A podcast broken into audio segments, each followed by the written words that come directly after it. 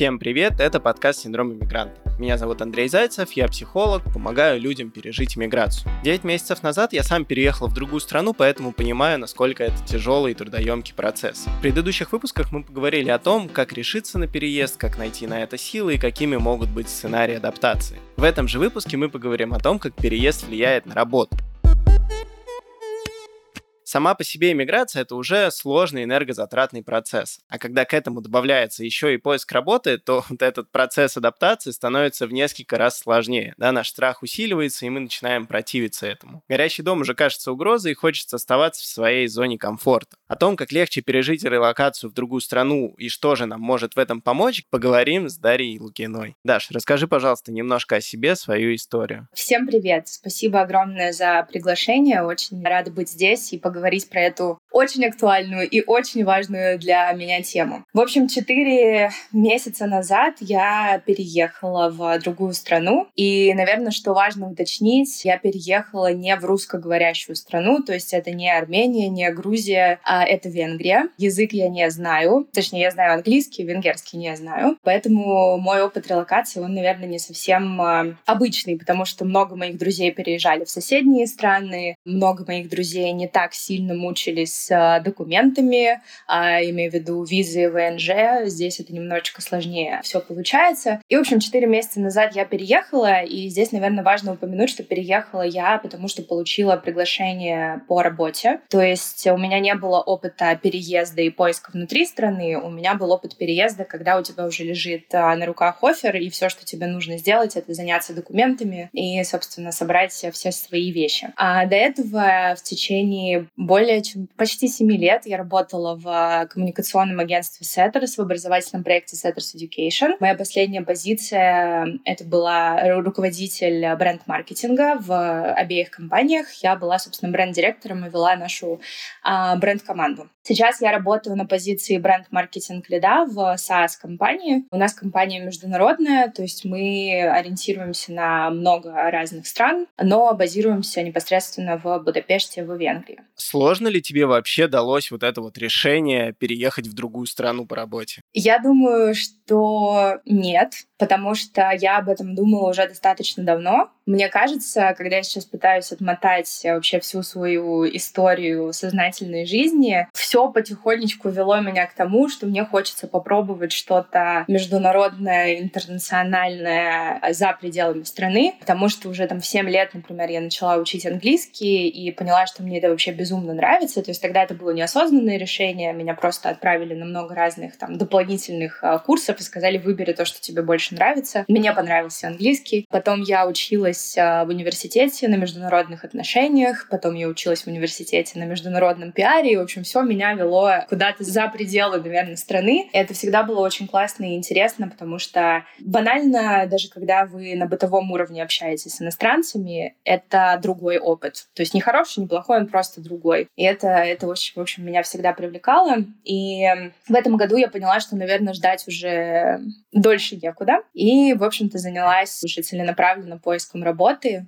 И для меня это было, конечно, безусловно, было непросто, потому что ты оставляешь семью, друзей, ты оставляешь какие-то наработанные социальные связи, ты оставляешь какие-то свои привычные улицы, места, куда ты ходишь, а, за кофе утром, а, твои там пути, по которым ты добираешься до работы. Но я чувствую себя сейчас гораздо лучше, гораздо спокойнее, и это, наверное, такой интересный поворот в этой истории, потому что я знаю, что есть кейсы, когда люди переезжают, и они проходят вот эти вот разные разные стадии там отрицания, принятия. У меня сейчас все гораздо спокойнее, чем было еще 4 месяца назад. То есть для тебя это скорее приобретение каких-то новых положительных эмоций, новая ступень в карьере, да, и отличный способ такого роста внутреннего, да? Тем не менее, ты говорила, что для тебя все равно какие-то вещи, да, остались, по которым ты скучаешь. Вот как с ними справляешься? Вспоминаешь, созваниваешься, хранишь ли в себе? Все вот это вот делаю, и храню, и вспоминаю, и созваниваю созваниваюсь, потому что у меня было такое одно условие перед самой собой, что когда я перееду, я очень не хочу терять э, свои связи. То есть, например, я даже сейчас достаточно часто переписываюсь со своими бывшими коллегами, потому что я оставила команду, которую я строила с нуля. И так как я была в компании самого-самого-самого начала, конечно же, я не могу просто одним днем э, как бы обрубить все, все, все свои связи. Поэтому, да, постоянно созваниваюсь, постоянно списываюсь, продолжаю там читать даже какие-то отдельные чатики, где я осталась там по каким-то причинам. И мне это тоже очень сильно помогает, потому что получается, что я не просто стираю весь свой предыдущий опыт под ноль и начинаю строить что-то новое. Вот это, наверное, было бы гораздо более стрессово. А в моей ситуации все равно вот это вот начало, вот эта вот база, она осталась. Стерлись какие-то, опять же, там места мои, там кофейни, не знаю, где я там покупала одежду, я не знаю, какие-то такие вещи, но все равно осталось что-то супер важное, на что проще построить что-то другое. Вот, поэтому мне это на самом деле очень помогает, но я очень скучаю по каким-то, правда, бытовым вещам, естественно, по друзьям, по семье. Но я думаю, что это абсолютно нормально, когда ты меняешь mm-hmm. страну, жизнь. В общем, я думаю, что это вполне-вполне нормально, и с этим тоже можно можно работать. Я здесь с тобой полностью соглашусь. Хочется спросить, как вообще твои друзья, как твои близкие отнеслись вот к твоему такому шагу? Мама сказала, ура, наконец-то ты молодец, потому что она знала, что я об этом уже давно думала, и мне, возможно, не хватало там в какой-то момент решительности или не хватало, не знаю, какой-то опоры, и, в общем, чего-то, возможно, не хватало. А тут я, в общем, сказала, все, я еду, я хочу, я так долго об этом думала, и мама сказала, блин, ты супер. Я пошла делать загранпаспорт, чтобы у меня была возможность к тебе приехать. Мои друзья меня тоже очень поддержали, потому что все, наверное, сейчас находятся в не самом стабильном состоянии. Если ты можешь делать какие-то шаги в сторону того, что поможет тебе быть чуть более устойчивым. Классно, когда друзья могут а, тебя тоже в этом поддержать. Некоторые из моих друзей тоже релацировались, а, тоже переехали, поэтому они прекрасно понимают, а, что я чувствую, да, там, не знаю, собираешь вещи или когда ты ищешь квартиру в новой стране. То есть это такой общий опыт, который вас, мне кажется, еще больше сближает. Поэтому абсолютно вообще никто из моего окружения мне не сказал, что ж ты делаешь, куда ты вообще едешь и что происходит. Скорее всего,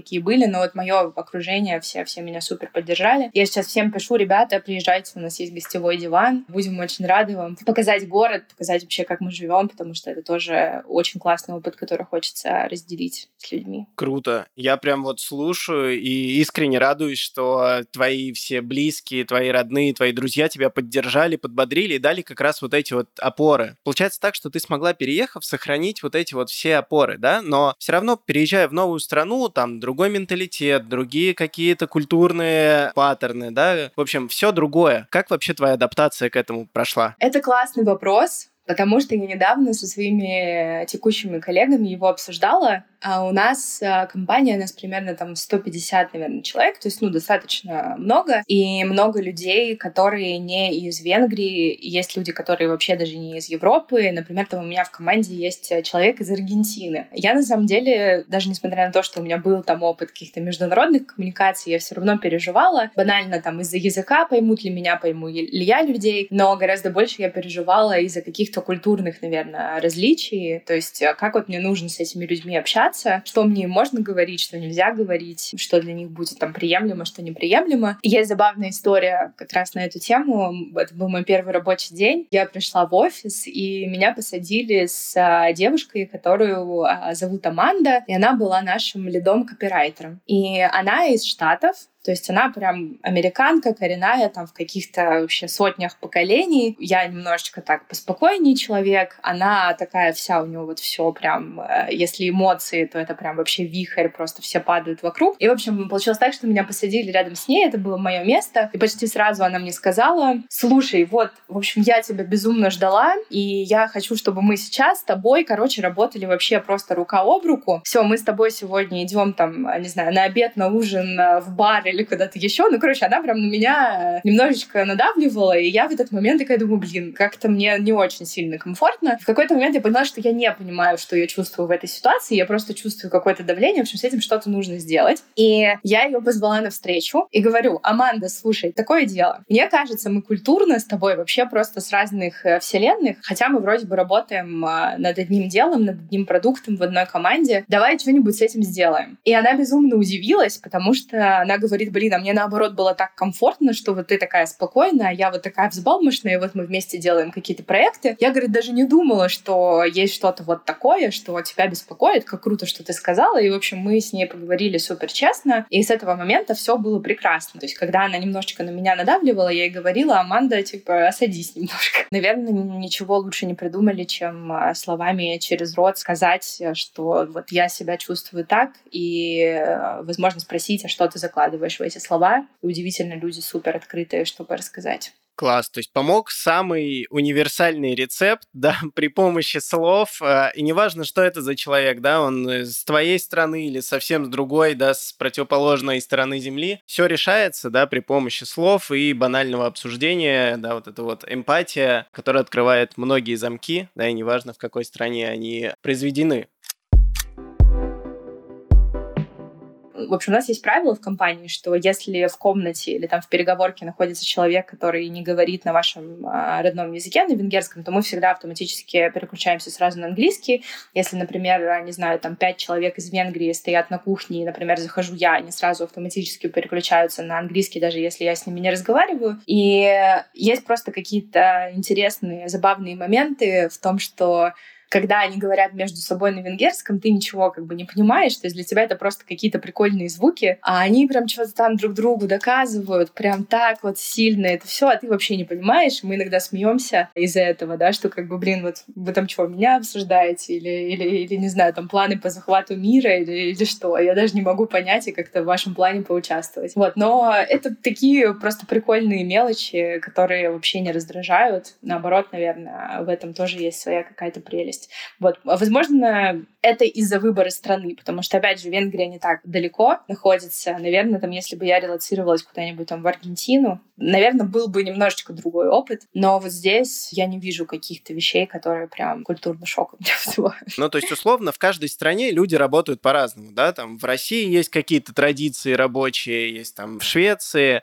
Вот в Будапеште какие традиции есть с точки зрения работоспособности, да? Чем-то они отличаются от русских? Что меня удивило, это то, что мой рабочий день подходил к концу. У нас достаточно гибкий график, то есть там можешь приходить, не знаю, в 9, можешь в 6 утра, когда хочешь. Это в целом никого не волнует, но в целом там где-то около 6 плюс-минус почти все заканчивают. И было 5 часов, я сейчас это помню, я поднимаю глаза ноутбука, там прочитала какие-то документы и понимаю, что никого нет. И для меня это было, наверное, немножечко даже удивительно и странно. Поэтому я пытаюсь себя переучить. Это на самом деле тоже не просто вставать, даже если тебе еще нужно что-то доделать, и просто насильно уходить а, с работы, потому что ничего не случится, если ты это доделаешь завтра. Конечно же, опять же, это не доходит до фанатичности, то есть тебя никто не бросит, если там у тебя что-то, не знаю, невероятно горит, никто тебе не скажет, ну все, у нас время рабочее закончилось, я пошел там, не знаю, в ресторан. Но все равно, мне кажется, кажется, вот здесь немножечко вот эта история чуть более здоровая. Это классно. Есть разница в подходах к тому, например, как мы там, не знаю, запускаем рекламу или делаем стратегии,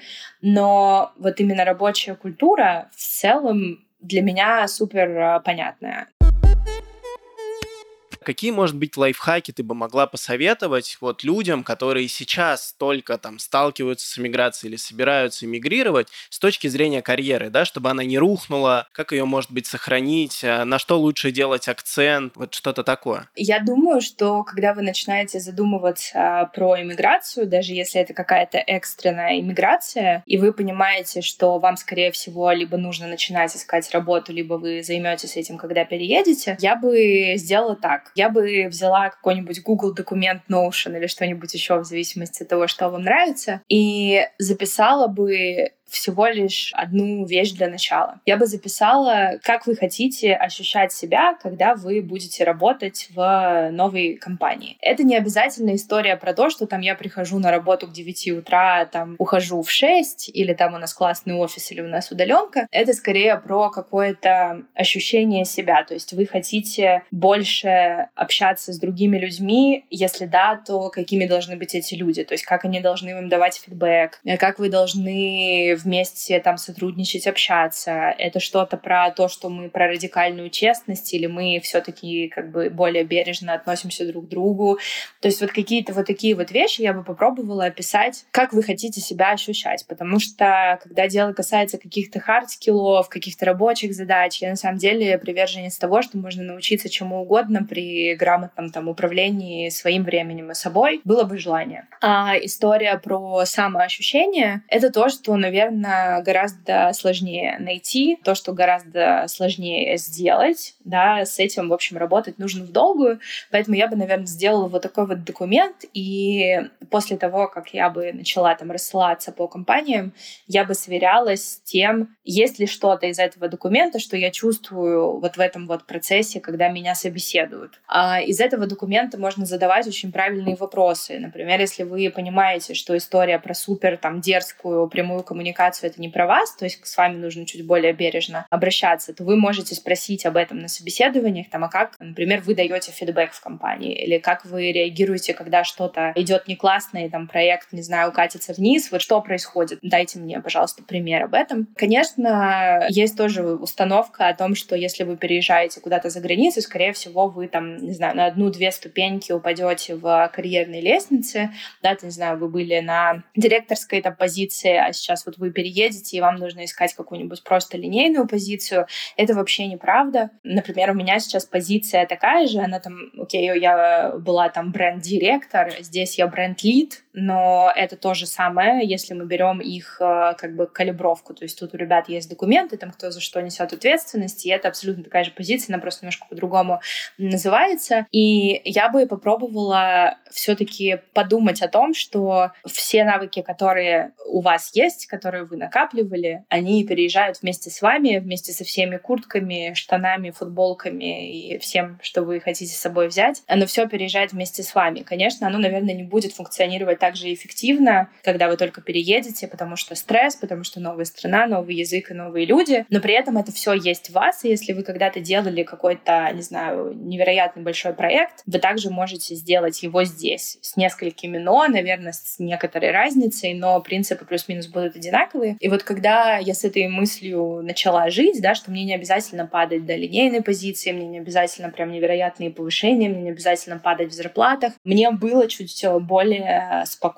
И если перекладывать это на лайфхаки, что вы можете сделать, я бы нашла там на LinkedIn либо в Телеграме ребят, которые уже релацировались. На самом деле сейчас достаточно много таких людей, которые рассказывают про свои кейсы, да, про то, как они переезжали. И я бы их просто поспрашивала, там, а как вы себя ощущаете, а почему вот вы вообще в целом релацировались, а почему, как у вас вообще происходит работа, а чувствуете ли вы, что вы там, не знаю, глупее теперь, потому что вы там поменяли страну и компанию, и, скорее всего, вам ответят нет, я не чувствую себя глупее, да, мне, возможно, немножечко тяжелее, но это проходит, да, возможно, мне там, я ощущаю чуть большее напряжение, чем когда я работал в своей там культуре со своим языком, но это тоже со временем а, стирается, и когда ты понимаешь, что вокруг много таких кейсов, становится, наверное, тоже немножечко легче, поэтому, вообще, наверное, самый большой лайфхак — это продумать про свое состояние, просто для калибровки, и пообщаться с теми, кто уже это сделал, чтобы понять, что как бы мир не останавливается, а наоборот, вы просто делаете какой-то шаг вперед, и он может очень классно на вас тоже отразиться. То есть, получается, ты визуализируешь, обрисовываешь идеальную точку Б, да, в которую я хотел бы прийти, в которой я хотел бы оказаться, а дальше просто тестишь компании или варианты, насколько как бы они готовы меня привести вот к тому, чего я хочу. И мне еще очень понравилась твоя мысль про те скиллы, которые переезжают с тобой, да, потому что очень часто у своих клиентов можно встретить такое, что вот я переехал, у меня все как бы пропало, все осталось позади, я потерял все опоры. И я им тоже говорю, ребята, нет, как бы ценности переехали с тобой, скиллы тоже переехали с тобой, просто нужно заново найти им применение. Но ты уже это умеешь, ты уже этим владеешь, да, просто подумай, как теперь ты можешь их применить. Это очень классная мысль, я ставлю лайк, делаю репост.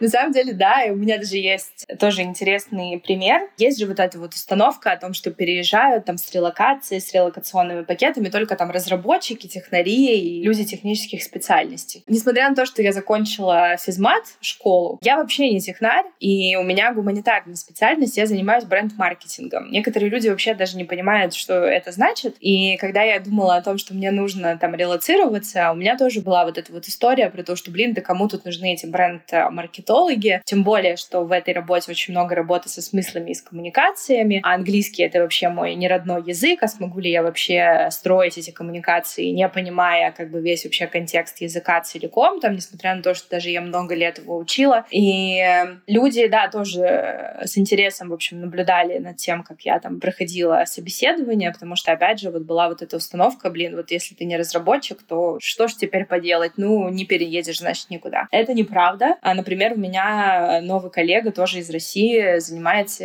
SMM, и вроде кажется, да, SMM, наверное, редко будут релацировать, потому что SMM-специалистов очень сильно много. И вот прекрасный пример того, что человеку тоже оплачивают все билеты, а если он а, кандидат, который тоже понимает как бы свою ценность и может ее донести. Поэтому здесь, да, я тоже полностью согласна. Все, все скиллы едут с тобой. Главное просто не забывать про это. Это то, что на самом деле помогло и мне, потому что моя история такова, что до начала всех вот этих вот событий я был R&D менеджер в своей компании, да, и мы занимались вдвоем с коллегой, ну, как бы разработкой, исследованием, да, и обновлением нашей продуктовой линейки. И как только все началось, я переехал, и у нас, в принципе, заканчивалась работа, да, то есть мне уже особо не было за что взяться за какие-то новые интересные задачи. И буквально спустя месяц мы созвонились и такие, ну, все, давай как бы переходим на проектную оплату, но Э, можно поставить равно, это значит, что как бы все, наше сотрудничество прекращается, проектов, естественно, нет, и я такой сижу и думаю, так, я в другой стране, у меня нет работы, что мне делать? Клиентов у меня нет. Ну, я тогда еще платно, всего пару клиентов вел, и то чисто для души, да, и работал как волонтер. И вот я тоже оказался в такой ситуации, думаю, так, ну, надо, похоже, зайти на Headhunter, похоже, надо LinkedIn заполнить, но я так и не получил никакого оффера, да, но и не скажу, что я за ним гнался, я сам для себя просто свои скиллы упаковал в то, что принесет мне доход. И, в общем-то, так оно сейчас работает. Да, у меня появилась организация, которую мы запустили с коллегом, у меня появились частные клиенты, у меня пришли проекты в России, да, вот от моей компании, в которой я сейчас работаю, да, просто они чуть позже на меня достигли уже в других ролях я там. Но, тем не менее, да, вот такая вот история тоже была, и я тоже очень сильно переживал. Я думаю, так, ну я остался просто без всего в другой стране. Что мне теперь с этим делать? Ну не возвращаться же обратно, да, и пришлось как-то карабкаться, пришлось сесть и подумать, так, что я умею, что я могу, в чем я хорош, да, дальше я выписал, и все закрутилось. Но иногда так в жизни бывает, что не всегда нам какая-то классная компания предлагает офер и говорит, ну, мы сейчас тебя перевезем, вот тебе там подъемный пакет, вот тебе квартира, вот, значит, твое место, работай. А иногда получается так, что специальность может этого не позволять, да, то есть если мы там офлайн и нет возможности уйти в онлайн, но тем не менее иммиграция, да, на носу, и мы уезжаем, все-таки приняли решение уехать в другую страну, да, то это немножечко про другое. Вот что делать в таких случаях? Как-то выбивать себя онлайн, может быть, э, менять профессию, может быть, идти переучиваться, вот что можно сделать? Да, тут, наверное, важная оговорка. Конечно, моя релокация была, наверное, чуть более комфортная, хотя я тоже не могу ее так назвать. Ну, то есть даже сам факт того, как мы сюда добирались, э, через вообще какие страны мира и как это все было, это тоже, конечно, невероятный стресс. Но я понимаю, что это все равно было гораздо более комфортно, потому что я там искала себе работу, выбирала работодателя, да, чтобы мне там помогали с документами и все такое. И я, конечно же, понимаю, что есть ситуации, в которых люди находятся в еще более стрессовых э, ситуациях. Здесь э, сложно что-то посоветовать, да, ну, то есть если вы врач, сложно сказать, не знаю, там, переведите свою работу в онлайн, и все у вас будет прекрасно, потому что, скорее всего, это не совсем так работает, да, то есть это мы, например, там люди из маркетинга, мы можем делать там те же самые стратегии удаленно, мы даже можем записывать подкасты удаленно, мы даже можем, не знаю, собирать съемки удаленно, да, есть более какие-то хардовые вещи, которые перевозить сложно. Но при этом, что я точно знаю, это то, что, опять же, все ваши скиллы переезжают с вами, поэтому что бы я сделала, я бы, наверное, а, открыла местные сайты с а, рабочими там вакансиями, да, то есть, ну, например, у нас там есть HeadHunter, а здесь есть там тоже разные другие Glassdoor, LinkedIn и что угодно. И я бы посмотрела, какие вообще есть открытые вакансии глобально, плюс-минус в вашей сфере. Ну, то есть, если вы врач, посмотрите, не знаю, вакансии в каких-нибудь фарм там компаниях или в каких-то медицинских, в общем, компаниях, кого вообще в целом ищут. Можно даже сделать а, какую-то табличку, не знаю, просто Google табличку, в которой вы можете записать, да, все, что вы видите, Не знаю, если вы видите тенденцию, что, например, ищут а, вот такие-то компании специалистов чуть больше, чем вот такие компании, наверное, это тоже какой-то определенный тренд. Для чего это нужно делать? Для того, чтобы как минимум вообще понять, что происходит на рынке, потому что часто мы думаем, что и тоже я знаю такие ситуации. Ну вот я же там хардовый специалист, а, я не знаю, там юрист, например, да, вот юристам тоже тяжело, если они учились, например, в России, то есть они знают как бы местные законы, да, там местное право, и для них а, релацироваться в другую страну значит полностью переучиться. Но при этом Например, в той же Европе есть очень много, например, консалтинговых компаний, где людям нужны специалисты, которые знают, как работать с Россией, потому что контакты, да, там какие-то оборвались, но какие-то до сих пор остались, и все равно есть какие-то проекты. И в этом плане вы можете стать вообще незаменимым как бы специалистом, потому что вы-то как раз знаете изнутри, как это работает. Да, это будет сложно найти такие позиции, сложно, скорее всего, вам нужно будет пройти там миллион собеседований, искать какие-то контакты, там искать через нетворкинг, но если вы понимаете, что вы этого хотите, и у вас случилась вынужденная иммиграция, это тоже возможно. И я бы попробовала просто пойти, там, не знаю, свою страницу в Фейсбуке, в Инстаграме, не знаю, в Телеграме, в LinkedIn, куда угодно, и просто заявить о себе. Я знаю, что это сложно, мы все самозванцы, все прекрасно, но в такой ситуации, когда все рушится, не знаю, новая страна, и вообще вы не знаете, что делать, наверное, это не так страшно просто сказать, я есть, и вот мои скиллы. Гораздо страшнее остаться на той же же позиции в плане того, что вы не знаете, что делать. Вот поэтому я бы, наверное, как-то так начала и вообще подошла к этой истории. Очень классные лайфхаки. И вот мне особенно откликнулось про комьюнити, потому что вот живя в Грузии, да, здесь очень много русских. И вот они приезжают, соединяются в такие небольшие группки, да, узнают, кто что может, и что-то создают, да, и вот очень многие люди приезжают, они бросают все, да, они не могут работать онлайн, у них была какая-то офлайн сложная работа, и вот они приезжают приезжают и находят своих единомышленников, соотечественников, которые говорят, о, классно, ну, ты столько всего умеешь, давай к нам. Мне кажется, вообще вся иммиграция, релокация, что угодно, она про людей, которые тебя могут поддержать, тебе помочь, и тогда все не так э, страшно. Я прямо иногда своим клиентам тоже на сессиях, да, ну, то есть я как коуч иногда тоже могу проводить консультации и учу их как бы видеть в себе вообще свои там таланты, определять, потому что иногда бывает у людей полный ступор. Ну, ты спросишь, спросишь, а в чем ты хорош? И люди сидят такие, а я не знаю. А что я умею? Ну, ничего не умею. Я такой, так, ну,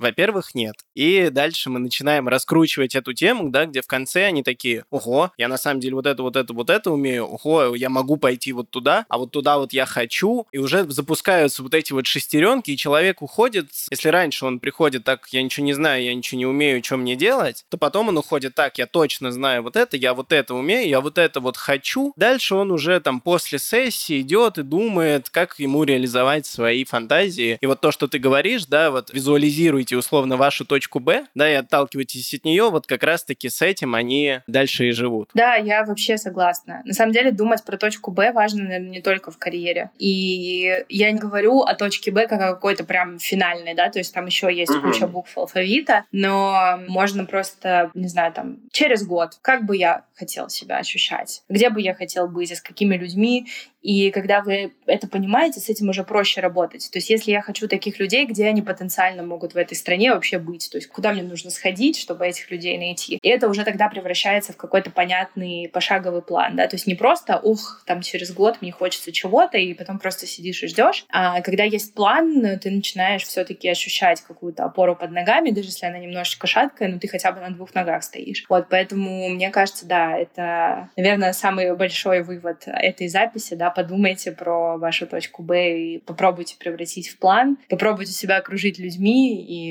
все, все получится рано или поздно, сто процентов.